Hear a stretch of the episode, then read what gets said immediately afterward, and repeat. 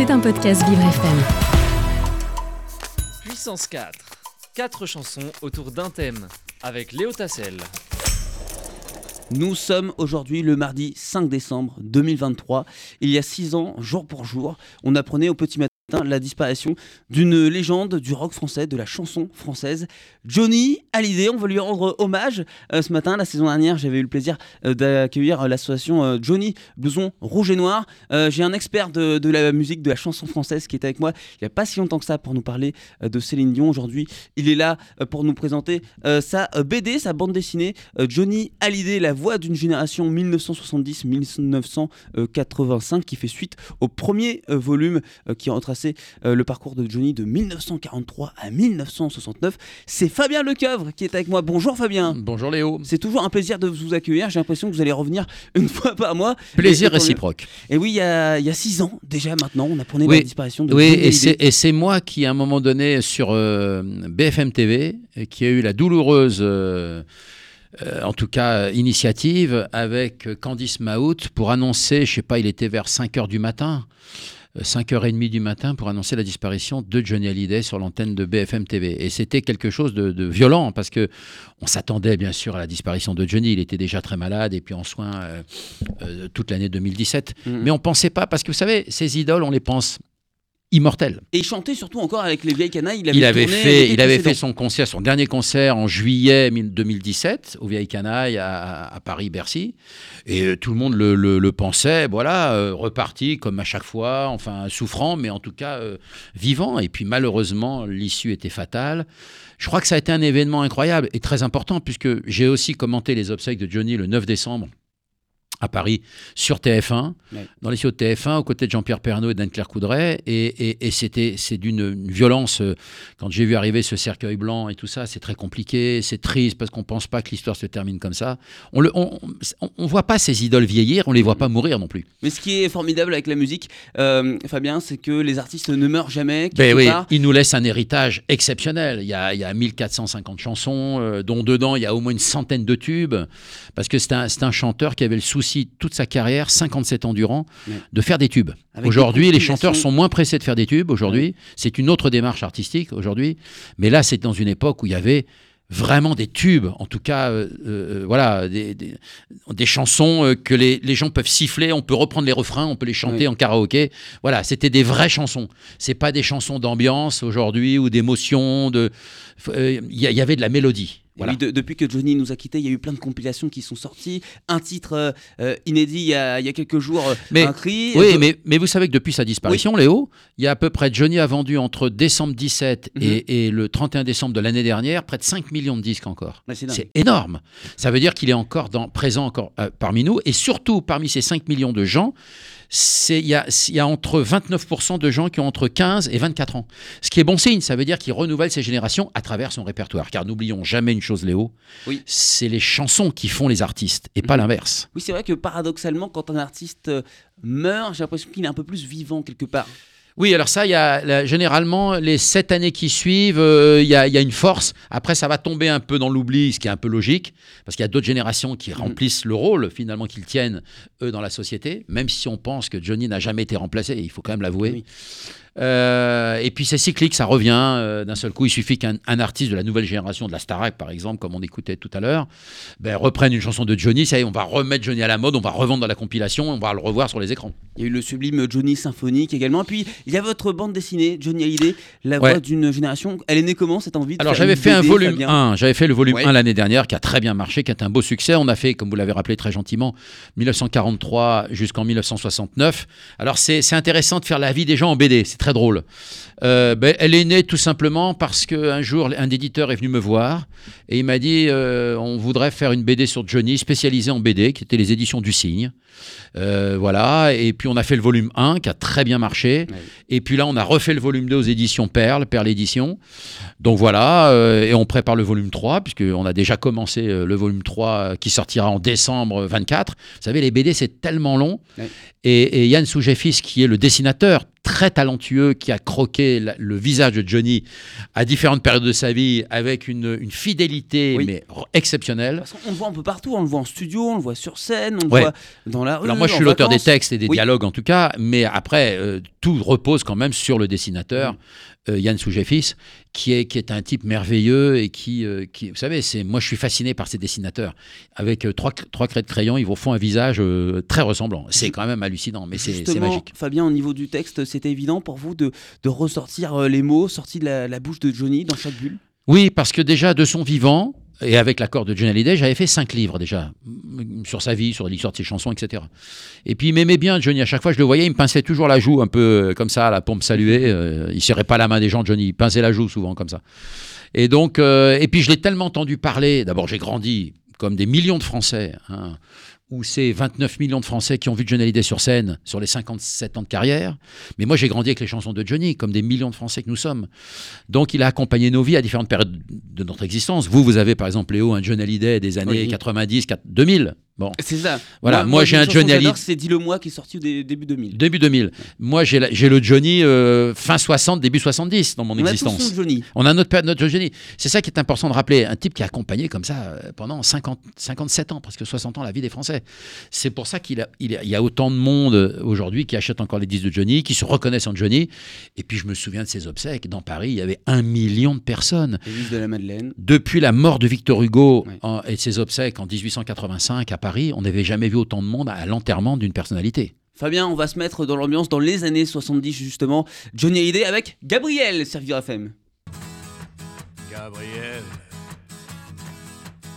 tu brûles mon esprit, ton amour étrange ma vie. Et l'enfer devient comme un espoir, car dans tes mains je meurs chaque soir. Je veux partager autre chose que l'amour dans ton lit. Et entendre la vie ne plus m'essouffler sous tes cris. Oh,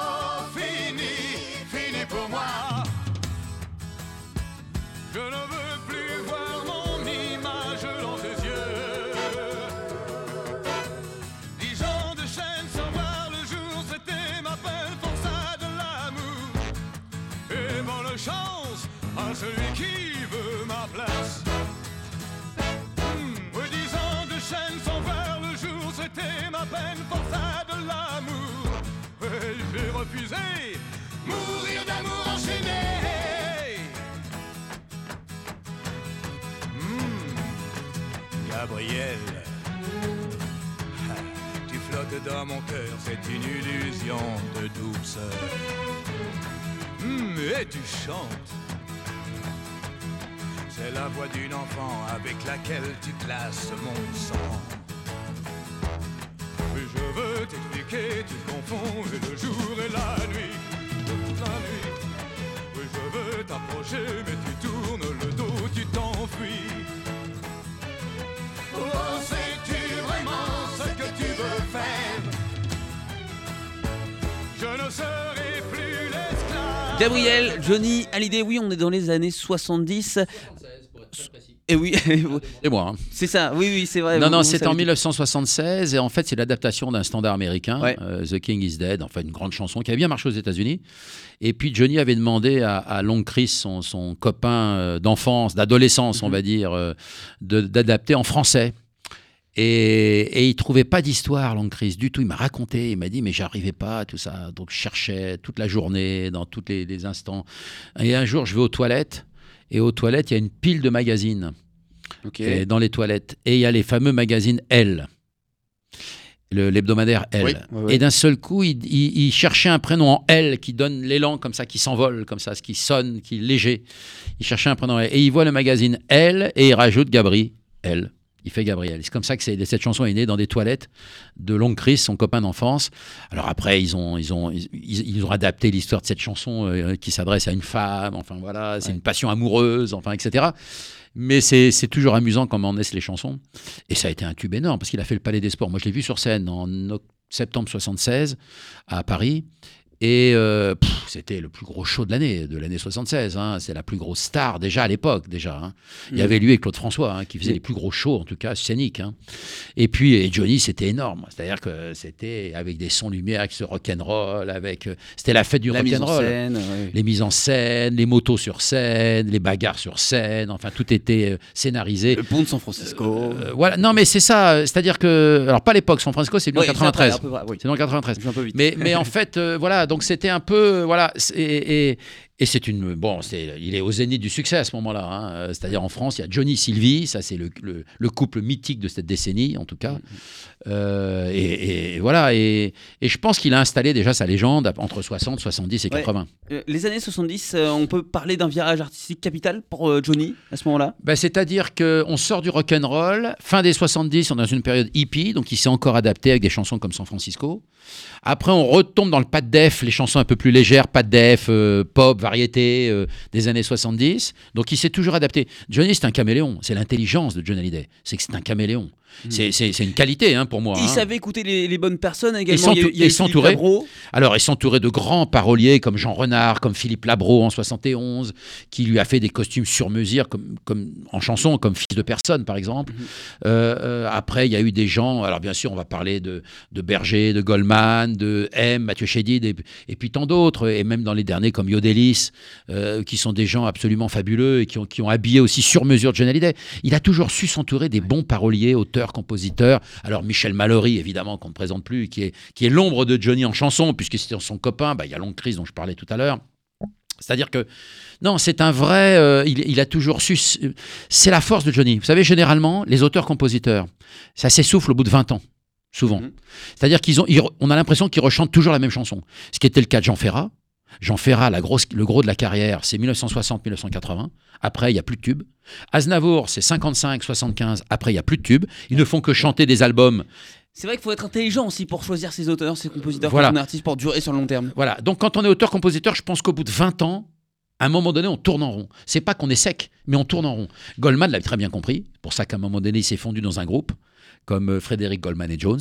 Euh, euh, il a après ou les Restos du cœur, c'est-à-dire qu'il a fait évoluer sa carrière là-dessus parce qu'il savait qu'à un moment donné, il allait refaire toujours les mêmes chansons. C'est ça l'intelligence d'un Goldman, c'est de s'arrêter au bout de 20 ans. Est-ce qu'on pouvait lui dire non à Johnny Hallyday, Fabien Lecoeuf? Parce que j'ai entendu parler de cette histoire du Johnny Circus. Oui, il avait un projet assez fou, assez gros en tête. Et apparemment, les, les retombées n'étaient pas. Bah, Johnny Circus, c'est un flop financier énorme, euh, évidemment, parce que c'était sous chapiteau, parce que c'était une période où, euh, pourtant, il vendait des millions de disques. Il avait fait au Majoli Sarah, il avait fait des gros tubes euh, durant cette période aussi. Mais les gens n'ont pas compris la démarche. Peut-être que les billets étaient trop chers. c'était les, les chapiteaux de 2000 places comme ça qui s'insta- s'installaient dans des villes.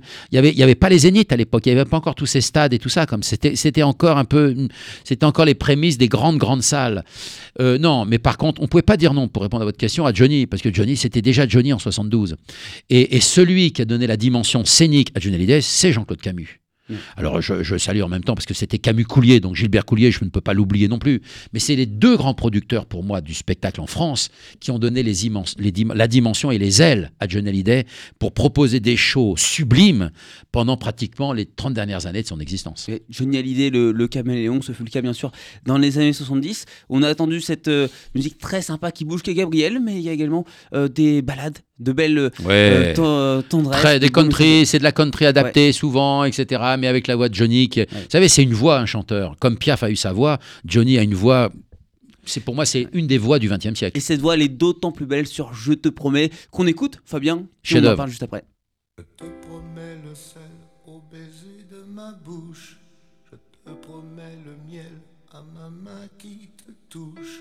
Je te promets le ciel au-dessus de ta couche. Des fleurs et des dentelles pour que tes nuits soient douces. Je te promets la clé des secrets de mon âme. Je te promets la vie de mes rires à mes larmes. Je te promets le feu à la place des armes. Plus jamais des adieux, rien que des au revoir. J'y crois comme à la terre, j'y crois comme au soleil. J'y crois comme un enfant, comme on peut croire au ciel.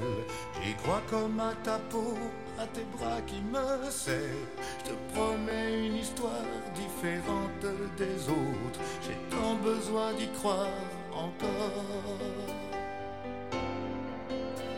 Je te promets des jours tout bleus comme tes veines. Je te promets des nuits rouges comme tes rêves. Des heures incandescentes et des minutes blanches. Des secondes insouciantes au rythme de tes hanches. Je te promets mes bras pour porter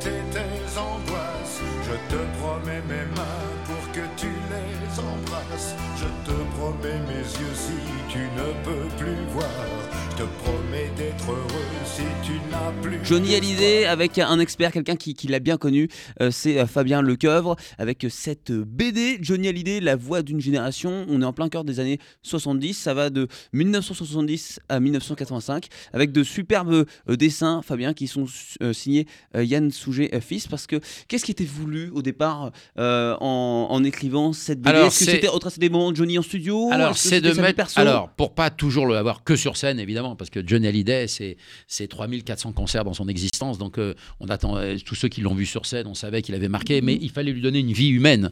Donc, c'est la naissance. Là, dans, la- dans le volume 2, on arrive finalement maintenant à la consécration. euh, après tous ces Olympias, ces palais des sports. Donc là, maintenant, il attaque une autre existence, de- une autre période de sa vie artistique. C'est-à-dire que là, il commence à, à prendre sa dimension avec les, les Zéniths Ouais. qui arrivent à partir de 84, mais avant déjà les grandes salles comme la Villette, qui étaient les abattoirs de la Villette, qui se sont transformés après en salles de concert, euh, etc. C'est on est à la fin des années 70. Donc il- il y a cette espèce d'envol, et en même temps, on survole aussi sa vie amoureuse. Évidemment, parce que c'est Sylvie Vartan, c'est le divorce avec Sylvie le 5 novembre 1980. Euh, donc ça a été un événement aussi dans la vie de Johnny, parce que Johnny et Sylvie, c'était une légende, les deux, comme ça. Mhm. Donc après, chacun prend sa route. La question s'est posée justement si cette séparation allait influencer la, la suite de la carrière musicale de, de Johnny à ce moment-là? toutes les vies amoureuses, toutes les vies, et il en a eu quelques-unes, euh, vies amoureuses, elles ont influencé son répertoire parce qu'à chaque fois, il a toujours écrit. On écoutait Je te promets. Oui. En fait, c'est la, la chanson d'un homme mûr de 40 ans qui vit avec une fille de 25 ans. Donc et, quand il a raconté cette, euh, cette histoire à Goldman à l'époque, il venait d'emménager avec euh, Adeline Blondiot, la fille de Long Chris d'ailleurs. hein. Et, euh, et il y avait une, une différence d'âge aussi encore une Assez fois de plus importante, oui. assez importante, mais en même temps, moi, pour moi, qui n'a pas lieu d'être euh, souligné. Après tout, je pense qu'on a tous le même âge toute sa vie. Mhm. Donc, euh, un homme mûr ou une femme mûre peut se mettre avec un homme plus jeune ou un homme avec une femme plus jeune. Pour moi, si on s'entend bien, c'est pas une question d'âge. Ça n'a rien à voir pour moi. Mais bon, euh, le- souvent la société vous montre du doigt.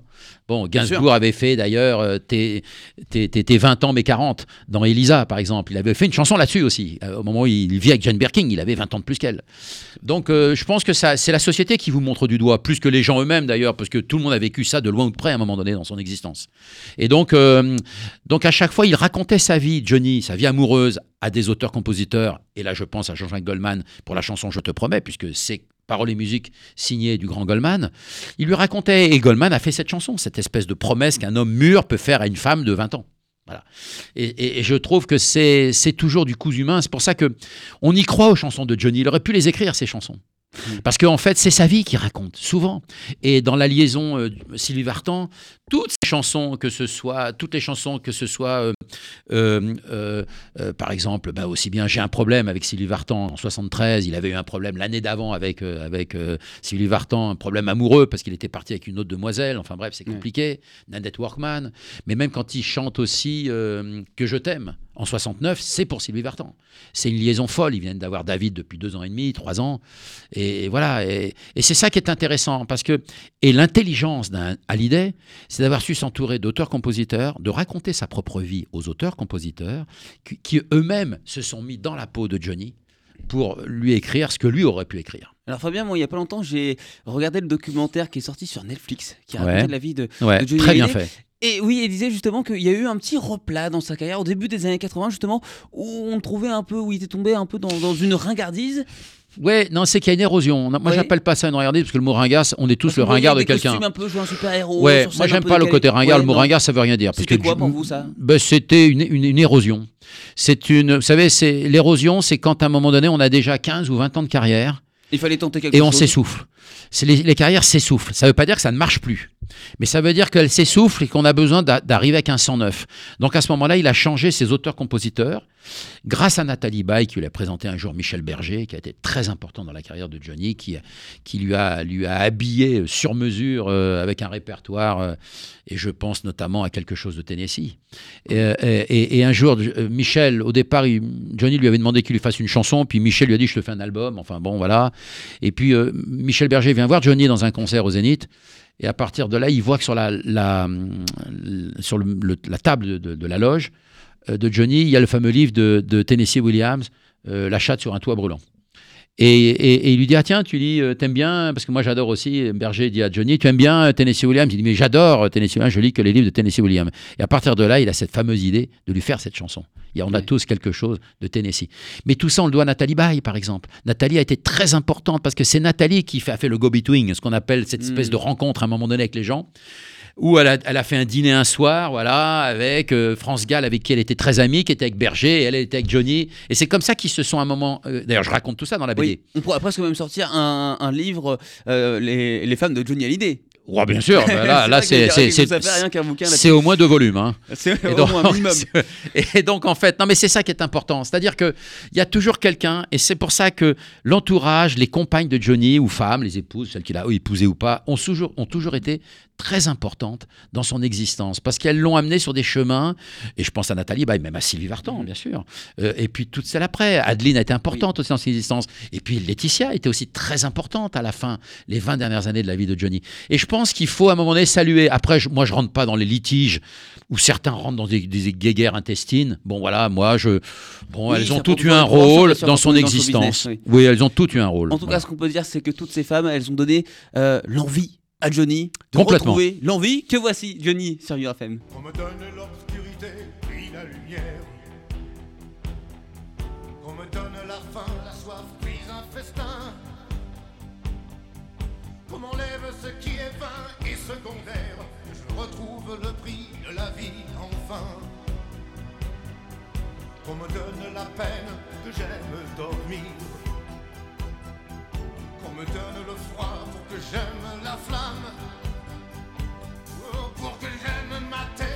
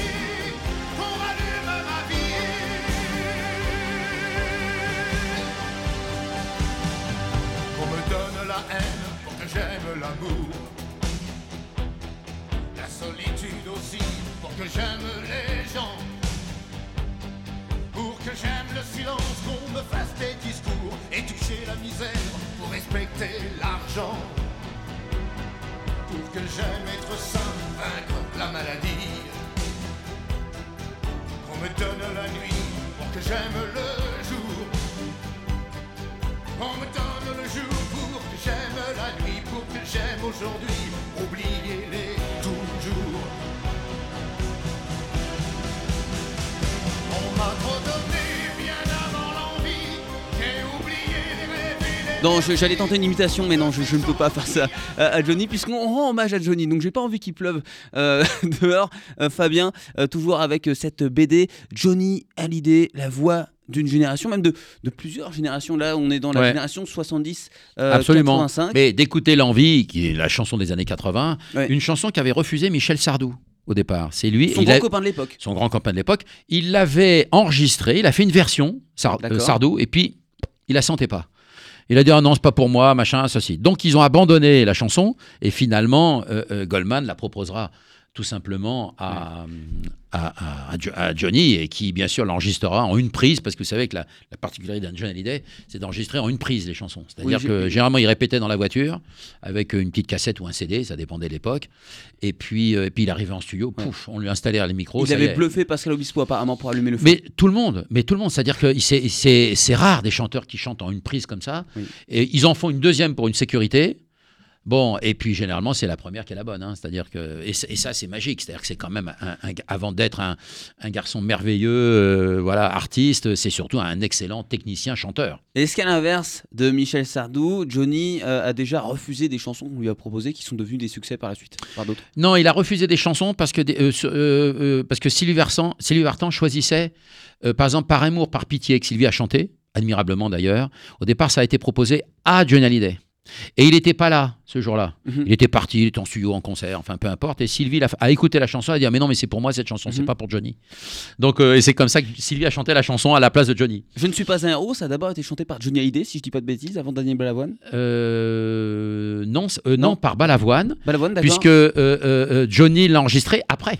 ah, oui. réellement. Oui, oui. parce qu'il n'avait pas réussi à le contacter. Il y avait un tel barrage autour de Johnny que Balavoine n'avait pas réussi à, le- à le con- à vraiment à le toucher. Non, et je pense aussi à la chanson euh, Joue pas de rock and roll pour moi, par exemple. C'était proposé euh, à Sylvie Vartan, et c'est Johnny qui l'a prise, par contre, inversement. Donc, euh, le bon temps du rock and roll aussi également. Alors, vous, vous Le parlez bon de... temps du rock and roll. Donc ça arrive aussi des fois, on les propose à Sylvie et puis et puis euh, au petit déjeuner, j'imagine qu'ils discutaient et, euh, et Johnny a dit ah bah non, moi je vais la chanter. Le bon temps du rock and roll, c'est pour moi, machin. Et, Sylvie, qui est une gentille personne, elle a cédé à son mari à l'époque, bien sûr. Alors, vous parliez de, de Michel Sardou, c'était un des, des grands absents lors de, de la cérémonie, lors de la disparition de, de Johnny. Oui, il ils, se, ils sont fâchés Ouais. en fait en 2004 pour un mauvais mot qu'il a eu comme ça sur scène un jour à propos de la famille d'Hallyday, de, de Laetitia ou de ses deux filles, Jade et John, et, Joy, et Joy, pardon. Et en fait, euh, bon, euh, il, a, il a été maladroit, il l'a reconnu, euh, ça peut arriver, vous savez, ça a été mal interprété par Johnny, lui en a voulu, ils se sont fâchés. Mais j'ai vu que récemment, sur une très célèbre radio, Laetitia a donné une interview en disant finalement, c'est un gentil garçon, Michel Sardou, et je lui en veux pas du tout. Et je pense qu'à la longue, Johnny lui aurait pardonné, et moi je lui pardonne ce qui s'est passé. On lui en pas. Et je trouve qu'elle a, eu un mot extrêmement intelligent et, gentil et tendre pour Michel Sardou, qui je suis certain, moi je connais un peu parce que j'ai fait un bouquin un jour avec lui, avec sa, complicité en tout cas. Et, euh, il est bougon comme ça, mais c'est pas un garçon méchant. Ils ont pas de méchants, c'est des gentils mecs. C'est des artistes, ils sont généreux, sinon on fait pas les carrières qu'ils ont faites au-delà de tout. Donc je pense que non, elle a bien fait Laetitia en tout cas quand elle a, elle a dit que voilà que ça arrive de déraper, ça peut arriver. On fait un mauvais jeu de mots des fois pour faire un bon mot. Et puis moi ça m'est arrivé aussi, vous le savez parfaitement, et ça peut arriver, c'est comme ça. Et c'est pas pour ça qu'on est des, gens méchants forcément. Exactement. Merci Fabien Lecoeuvre d'avoir été euh, avec moi pour euh, nous parler donc de la vie de Johnny Hallyday. Ça c'est le volume 2, la BD euh, donc qui est, est disponible Absolument. aux éditions. Perle, Perle. c'est Perle Édition. Euh, voilà, voilà, la volume 2 de, de John Hallyday en BD. Euh, et je pense que ça, bon, ça, ça marche bien déjà et ça sort euh, au- aujourd'hui, mais il y a déjà. Il y a beau jeu de préco. Vous Oui, parce qu'en fait, comme j'ai commenté les obsèques de Johnny, c'était la manière d'arriver à l'histoire et que je raconte toutes les histoires des chansons et, et les rencontres avec cette personnalité. Donc, c'était une manière d'inclure en même temps l'auteur du livre dans l'histoire de Johnny, puisque effectivement, euh, je l'ai croisé à plusieurs reprises où j'ai commenté, hélas, ses obsèques. Merci Fabien d'avoir été euh, C'est toujours un avec plaisir. moi dans mon monde et puis j'espère vous vous recevoir euh, très bientôt puisque vous étiez venu il n'y a pas si longtemps que ça pour nous parler de De Céline, Céline Dion. Dion, absolument. Qui sera le prochain Nicolas Serkis? Qui sait peut-être? Mon idole? Ah oui, je sais que sur Indochine, pourquoi pas? C'est un garçon délicieux en plus, et puis drôle et intelligent, et puis très bel auteur, compositeur. Effectivement, merci beaucoup Fabien. Merci à vous d'avoir été euh, là avec moi dans mon monde. Et puis à demain, dès 11h, dans mon monde sur Vivre FM. C'était un podcast Vivre FM. Si vous avez apprécié ce programme, n'hésitez pas à vous abonner.